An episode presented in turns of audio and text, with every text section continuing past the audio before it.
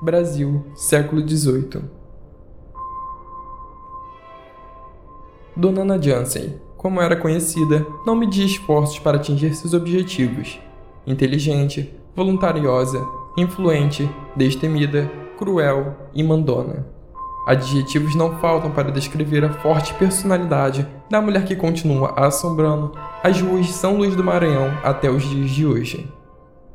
Ana viveu durante o reinado de Dom Pedro II e marcou presença no cenário socioeconômico da época. Nasceu rica, ficou na miséria e recuperou toda sua fortuna com obstinação, transformando-se em uma líder do Partido Liberal. Casou-se duas vezes, com homens poderosos que por questões um tanto misteriosas também ficou viúva duas vezes. Entretanto, nunca fez questão de esconder seus casos amorosos, que lhe deram muitos filhos.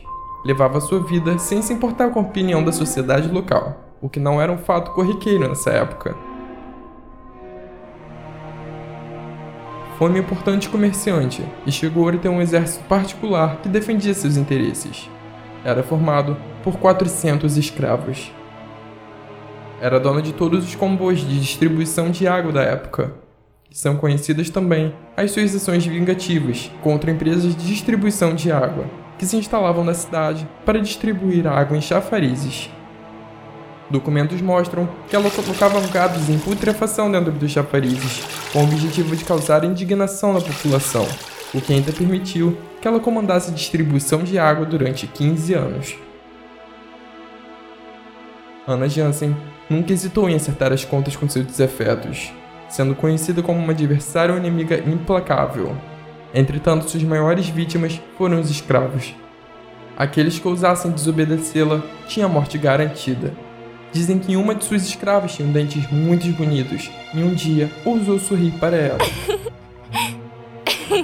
Ela mandou arrancar todos os dentes da escrava, que acabou morrendo de hemorragia e sendo jogado em um poço na fazenda.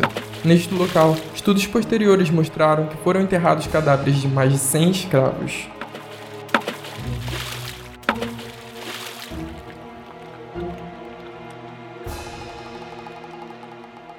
Descendente da nobreza europeia, Ana Joaquina Jansen Pereira, a rainha do Maranhão, desafiou os costumes, a moral e o domínio masculino dos negócios. A família Jansen instalou-se no Maranhão em 1740, com a vinda de Cornélio, avô de Ana. A serraria fundada por ele e por um sócio, a Jansen e Manon, mantinha os negócios com a metrópole. O pagamento das encomendas com os litros de câmbio se desvalorizaram devido ao tempo de ida e volta, levaram o negócio à falência e Cornélio à morte.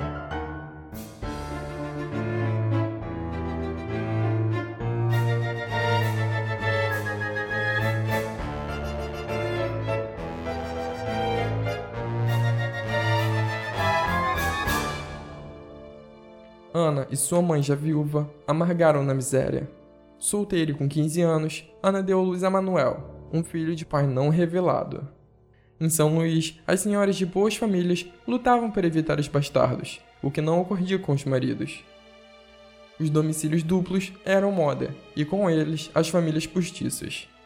Em pouco tempo, Dona Ana tornou-se amante do coronel Isidoro Rodrigues Pereira, representante da mais rica família do Maranhão casado e sem filhos, teve de ano primeiro, reconhecido e batizado. A viuvez de Isidório trouxe as bordas para Jensen. Anos depois, com a morte do marido em 1825, assumiu o controle do Império Herdado, transformando-se na maior produtora da província em uma das maiores de todo o norte do Brasil Império.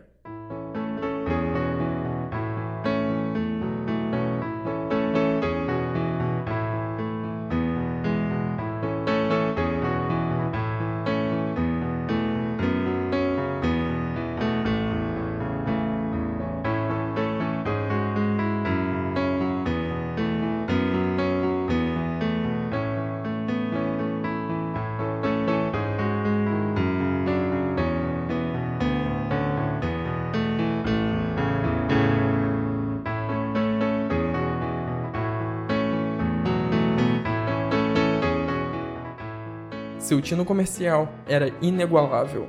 Fornecia carne e leite para o Maranhão e vendia algodão e cana-de-açúcar para o Sul e para a Europa. adquiriu diversos imóveis na cidade e tornou-se a maior proprietária de escravos, triplicando sua herança. Ana também foi amante do desembargador Francisco Vieira de Merlo. Aos 60 anos, se casou novamente com um rico comerciante. Além de diversos negócios, Ana Jansen deteve o monopólio da distribuição de água potável, feita em carroças puxadas por moares. Em 1850, foi autorizada pelo governo provincial a criação da Companhia de Águas do Rio Anil para abastecer a cidade. A companhia encerrou seus serviços em 1867, após os prejuízos provocados por atentados que impediam o fornecimento de água. As tentativas criminosas foram atribuídas às pessoas que lucravam com os aguadeiros, em especial Ana Joaquina Jensen Pereira, que, segundo consta, mandavam colocar gatos putrefados nos chafarizes. Enquanto ela viveu, a província do Maranhão não teve água encanada.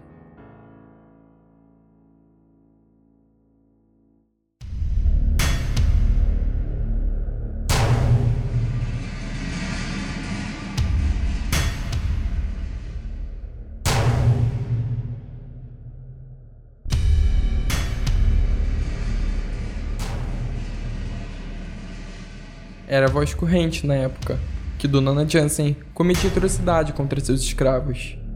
Em certa época, conta-se que a certa vez mandou arrancar todos os dentes de uma escrava, que ousou sorrir para ela. A hemorragia a levou à morte e seu corpo foi jogado em um poço. É fato que em uma de suas propriedades foram encontradas centenas de ossadas dentro de um poço.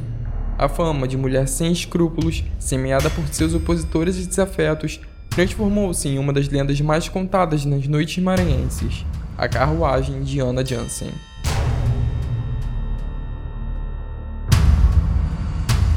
Sua carruagem deixa os cemitérios nas noites escuras de sexta-feira para vagar pelas ruas de São Luís. Em grande velocidade, o veículo puxado por cavalos brancos sem cabeças é guiado por uma caveira de escravo, também decapitada, conduzindo o fantasma de Donana, que pena pelos pecados cometidos. Quem tiver a macabra infelicidade de encontrar a carruagem e deixar de fazer uma oração pela salvação da sua alma, ao deitar-se para dormir, receberá das mãos de seu fantasma uma vela de cera. Quando o dia amanhecer, a vela estará transformada num descarnado osso humano. A poderosa do Maranhão morre devido à idade, aos 76 anos, e após este fato, tem a sua memória maculada pelos inimigos que a transformaram em uma alma penada, em uma bruxa maldita, que percorre as ruas de São Luís em uma carruagem puxada por cavalos e escravos mutilados, gritando de dor e desespero por se arrepender dos pecados que cometera. Até hoje em São Luís, todos temem seu mau espírito, e até os parentes de Ana, como bisnetos e tataranetos. As pessoas evitam se aproximar por medo de uma maldição familiar. Existem ruas com o nome dela e até uma lagoa em sua homenagem, mas por parte da prefeitura, pois a população não gosta dela e acreditam nos fatos que por fim lhe deram reputação de uma mulher cruel e assassina de crianças e escravos.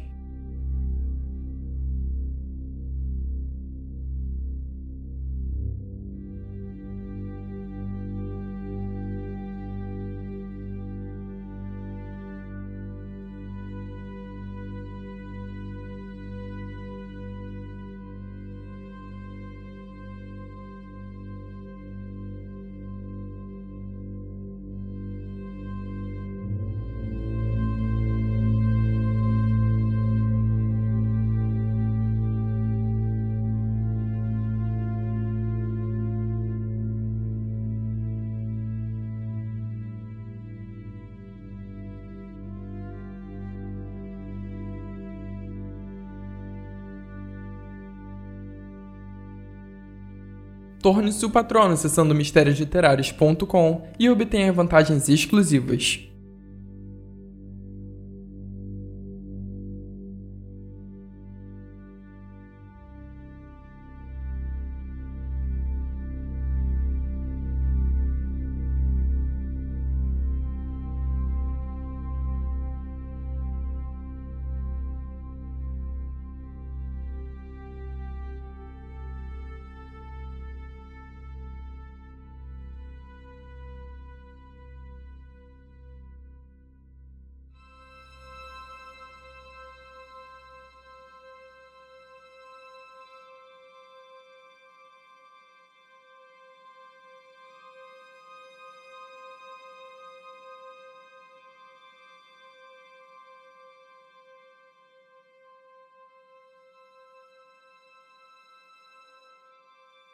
Eu sou Marcelo Júnior e é você que me escuta, o meu muito obrigado e um grande abraço.